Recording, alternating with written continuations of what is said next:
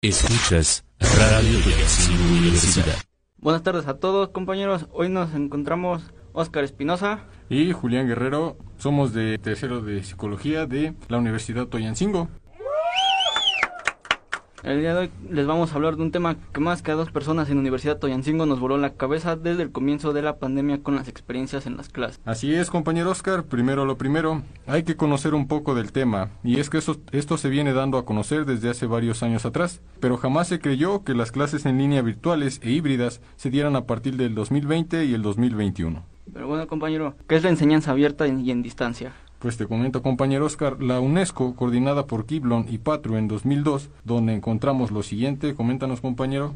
Claro que sí, nos habla de los términos de aprendizaje abierto y educación a distancia, que hacen referencia a modalidades educativas que apuntan a ampliar el acceso a la educación y a la información, librando a los alumnos de las limitaciones de tiempo y espacio y ofreciendo mayor flexibilidad a las oportunidades de aprendizaje individual o grupal. Para estos autores antes mencionados era importante considerar ¿qué nos puedes decir, compañero? Claro que sí, compañero, para el estudiante, o en este caso el alumno, el aprendizaje abierto y a distancia constituye un aumento de la flexibilidad en el acceso a la educación y permite combinar educación y trabajo. Se trata también de un enfoque centrado principalmente en el alumno, de un aprendizaje más rico y de mejor calidad, que implica nuevas formas de interacción. Pero ¿qué en la actualidad? Escuchamos un poco de cómo nos va y bueno, también de asimilar un poco con la vida cotidiana. Un dato curioso, compañero, se sabe que en la educación a distancia es una forma en la cual el estudiante no requiere asistir físicamente al lugar de estudios, porque viene a marcar de manera definitiva un antes y un después en el modelo presencial tradicional de enseñanza-aprendizaje,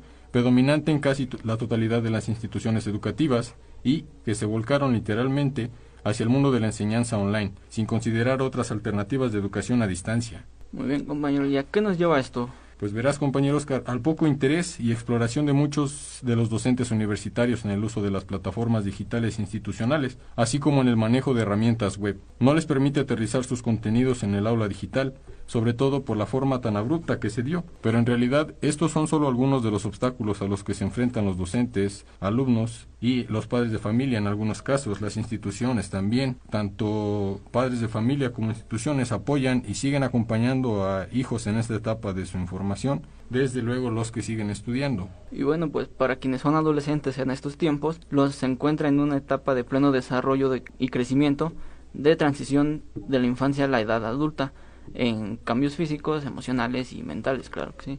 En tiempos en que deberían estar yendo a la escuela y compartiendo momentos con sus padres, los, los y las adolescentes están adaptándose a una nueva forma de estudiar y de conectarse con los demás. Afectó también a los pequeños en casa, ya que se quedaron sin clases, fíjate nada más, sin profesores, sin amigos, sin juegos y sin esa rutina diaria a la que todos los niños estaban acostumbrados. Para ello, todos los días parecen iguales. Y es que las crisis sanitarias hoy en día han alterado significativamente nuestro día a día. Es más, este ha sido un cambio radical para todos los estudiantes de América Latina y el Caribe. Y no solo el hecho de estar en casa todo el día, sino de intentar aprender desde otro sitio que no sea la escuela. Bueno, compañero, les preguntamos a un grupo de personas que se encuentran fuera y dentro de la institución, cuál ha sido su experiencia en la escuela presencial antes de COVID y en línea durante la pandemia y en las clases híbridas, si es que las hay, claro. Pues por aquí nos comenta un compañerito que a lo largo de este tiempo pudo percatarse de que la vida está rodeada de mucho estrés y que si no sabes lidiar con él no podrás seguir avanzando con el paso del tiempo. Además, citando a Darwin, él menciona en su teoría de la evolución que solo los más adaptados podrán seguir viviendo y corroboró su teoría. Con la situación de esta pandemia no muchos han sabido manejar la misma, por lo que los ha llevado a tomar salidas más fáciles tales como lo ha sido dejar la escuela, fíjate nada más. Yo me identifico. Sí soy.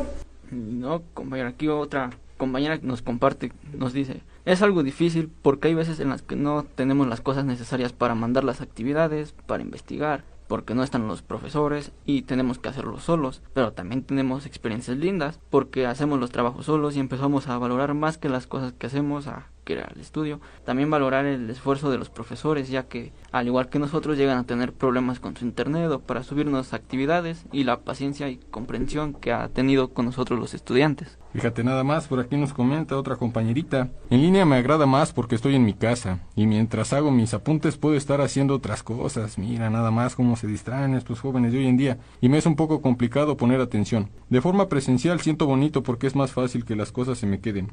De forma híbrida es tedioso para mí ya que tomo solo clases en la escuela y otras cuantas en línea, pero a veces no hay internet en la escuela y me tengo que trasladar casi media hora antes para llegar a casa y tomar mis clases. En, en presencial nos comenta esta compañera, nos dice, digamos que era mejor, tenía más atención por las cosas y pues en parte socializar con mis amigos hacia las cosas diferentes en mi rutina en línea se volvió muy fatídico y estresante. Incluso puedo considerarlo deprimente por solo estar tras un computador y para finalizar no me han autorizado las clases híbridas. Pero siento que cuando las autoricen serían difíciles de adaptar tanto escolar como emocionalmente. Así es compañero, por aquí nos, otra de las anécdotas un poquito más largas es mi experiencia ha sido estresante, triste y aburrida debido a muchas razones. Una de ellas son las fallas de los aparatos e Internet que llegan a tener y maestros que dejan mucho que desear a su método de enseñanza. A veces he pensado, ¿por qué tengo que estar aguantando esto? Mejor me salgo y espero a que las escuelas ya estén en presencial. Pero creo que todo esto son pruebas que nos pone la vida para superar y demostrarnos que somos capaces de afrontarlo. Aquí una breve experiencia que nos cuenta, fue un poco mala mi carrera, es de práctica y tuve muy poca actividad en la escuela. Fíjate nada más, compañero. Así es, compañero Oscar. Por aquí otra pequeña anécdota que nos dice, a veces molesta por el tema de la red, tanto mi red como la de algún maestro, ya que a veces no se les entiende.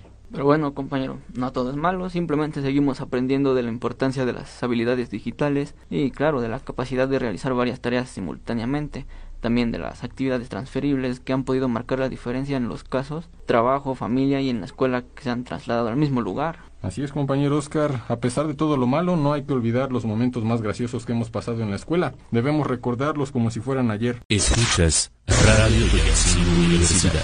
Es por eso que les preguntamos también a algunas personas cuáles han sido sus historias más chistosas en la escuela y esto fue lo que nos respondieron. Coméntanos, compañero. Claro que sí, aquí una compañerita nos pone, yo venía subiendo las escaleras junto con mis amigos y ya casi cuando terminaba de subir las escaleras, no sé cómo pasó, pero me caí y yo traía mi hamburguesa en la mano y la aplasté y pues me quedé sin comer ese día. Fíjate nada más, qué chistoso. Por aquí otra nos comenta. Al final de clase el profesor nos dio las gracias y se despidió, pero olvidó apagar la cámara y el micrófono. Y todos escucharon cómo se tiró una flatulencia masiva.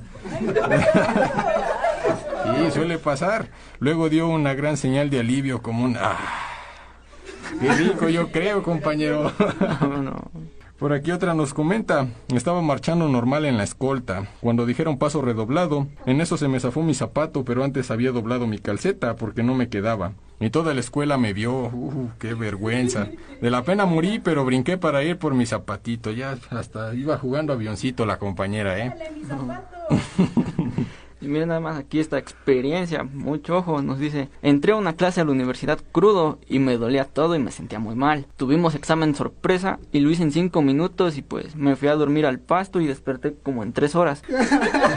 Pero saqué diez y entré a mi siguiente clase normal. Recuerdo, alguien? recuerdo que hasta mi amigo me la tuvo que curar ese día. Fíjate nada más con este compañero crudillo. Por acá tenemos otra muy chistosita igual que nos dice, ya sabes que los hombres llegaban y si estabas de espaldas te bajaban el pants y pues una vez me lo bajaron pero con todo y calzón.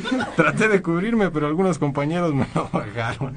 No le sirvió de nada al compañero, ¿eh? Aquí otra experiencia. Era un día como cualquiera. Estábamos en las instalaciones de la universidad y tuvimos que bajar un acto cívico, entonces en el, en una rampa que pertenecía a la escuela. Estaba un poco mojada y consecuencia de esto se puso resbalosa. Al momento de bajar una compañera se resbaló y se cayó tan graciosamente que en lugar de ayudarla todas nos pusimos a reír.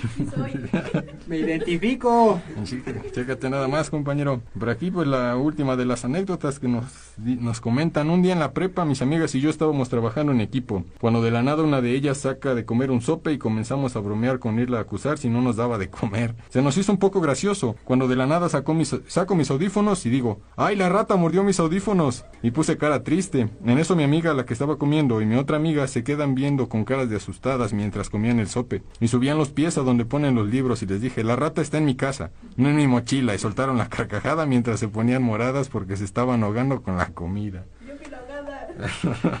bueno, compañero, estas fueron todas las experiencias, ¿no? Ahora, algunas recomendaciones, claro, para mantener una mejor eficiencia en las clases en línea. Escuchas Radio Universidad. Pues te comento, compañero, Una de ellas, y yo considero que es una de las más importantes, es elegir un lugar ideal. Esta consiste en asignar en tu casa un área bien iluminada, tranquila y con espacio suficiente, con el fin de que puedas concentrarte en tus clases. Trata de evitar lugares en los que tus papás o hermanos suelan estar, porque ya ves que hoy en día pues no falta por ahí el hermanito que pasa corriendo o está jugando y bueno, trata de evitar lugares en los que pues aunque ellos estén haciendo pues, home office, te podrían distraer con alguna plática. Fíjate nada más, compañero. Así es, compañero. Aquí otra muy interesante es mantener tu rutina. Recuerden siempre despertar a la misma hora, desayunar y arreglarse como si fueras a clases presenciales, ya que esto ayudará a que tu mente se prepare para conectarse. Recuerda que es horario de clases, no te quedes en pijama, por favor. En la mayoría de los videos y enlaces, seguramente te pedirán tener encendido el video para mejorar la interacción. Ahora imagínate estando en pijama, no, pues así es esto, compañero. A todos nos suele pasar, cómodo, pero sin distracciones. Ten en cuenta que vas a estar en clase desde tu casa, pero no hay que dejar que eso se convierta en un potencial factor de distracción. Entre más lejos estés de la cama, mejor. Tu mayor reto será ignorar los distractores durante cada sesión. Hay que reafirmar las normas de un salón de clase y poner atención en todo momento. Claro que sí, compañera. Prioriza, recuerda, es tu tiempo de estudio. Haz una lista de los trabajos que entregas día a día y evita que se te acumule la carga de pendientes. También informa a tu familia cuáles son tus horarios de estudio y actividades académicas, ya que es importante su apoyo para que no se mezcle con el tiempo de dinámica familiar o con tareas del hogar. Y una muy importante y que se utiliza hoy en día mucho en las clases en línea es levanta la mano cuando vayas a participar, compañero. No te escondas en las videoconferencias. Participa como si estuvieras en clase presencial. Todos los integrantes en la llamada pueden participar de manera dinámica. Tienen incluso botones para levantar la mano. Fíjate nada más, compañero, los avances tecnológicos que hay hoy en día nos permiten ya pues un avance más y recuerda, compañero, también cerrar Red Netflix y, claro, guardar la partida. Ponle pausa a tu película o serie favorita y guarda esa partida de ese videojuego que estás tratando de terminar. Recuerden respetar el horario para estudiar. De igual manera, trata de silenciar todos tus grupos de WhatsApp a la novia o dejar el celular lejos de tu alcance, olvidarse de los memes tan hoy en día y concentrarte en tus materias. Limita el exceso de entretenimiento electrónico, respeta tu horario académico y busca mecanismos de retroalimentación con tus profesores para sentirte que estás siendo productivo. Una de las más importantes y que no puede faltar es tus emociones también cuentan. Estudiar en casa podría generarte ansiedad. No te estreses y realiza algunas técnicas de relajación como la respiración profunda, que te puede ayudar a permanecer en calma. También recuerda comer sano y sigue motivándote. Ahora que estarás en tu casa, aliméntate de manera sana en horarios definidos. Ten a la mano también snacks saludables y mantente hidratado. Escuchas Radio de Universidad. Compañero, nos puedes compartir un poco sobre qué es el estrés académico. Claro que sí, compañero, te comento, pues hoy en día el estrés es algo que está poniendo mucho a la mano. El estrés académico consiste en la reacción normal que tenemos frente a las diversas exigencias y demandas a las que nos enfrentamos en la universidad, tales como pruebas, exámenes, trabajos, presentaciones, etc. Esta reacción nos activa y nos moviliza para responder con eficacia y conseguir nuestras metas y objetivos. Sin embargo, en ocasiones podemos tener demasiadas exigencias al mismo tiempo. Escuchas Radio Universidad. Así es esto, compañero, y también por aquí nos mencionan unas de las manifestaciones conductuales, cuales aquellas consisten en los cambios que experimentamos en nuestra conducta producto de la vivencia de situaciones de estrés, que son fácilmente observados por otros, entre los que podemos encontrar frecuente tendencia a discutir con los demás, necesidad de estar solo aislarse, uso de fármacos para estar despierto, preferir otras actividades por sobre el estudio, uso de fármacos para dormir, dificultad para sentarse a estudiar, aumento del consumo de café y o tabaco, dejar de asistir a clases, que frecuentemente suele pasar, frecuente participación en carretes poco saludables y la tendencia a dejar de hacer o desgano o apatía, lo que se acostumbra normalmente. Escuchas Radio Universidad. Y bueno, compañeros, ya estamos aquí de regreso en Radio Toyancingo. Y claro, aquí hacerles un breve recordatorio que nos escuchen los días lunes de 8 y media con estos temas muy interesantes de Ero y Psique. Y claro, también los miércoles a la 1 pm, Emprende UT.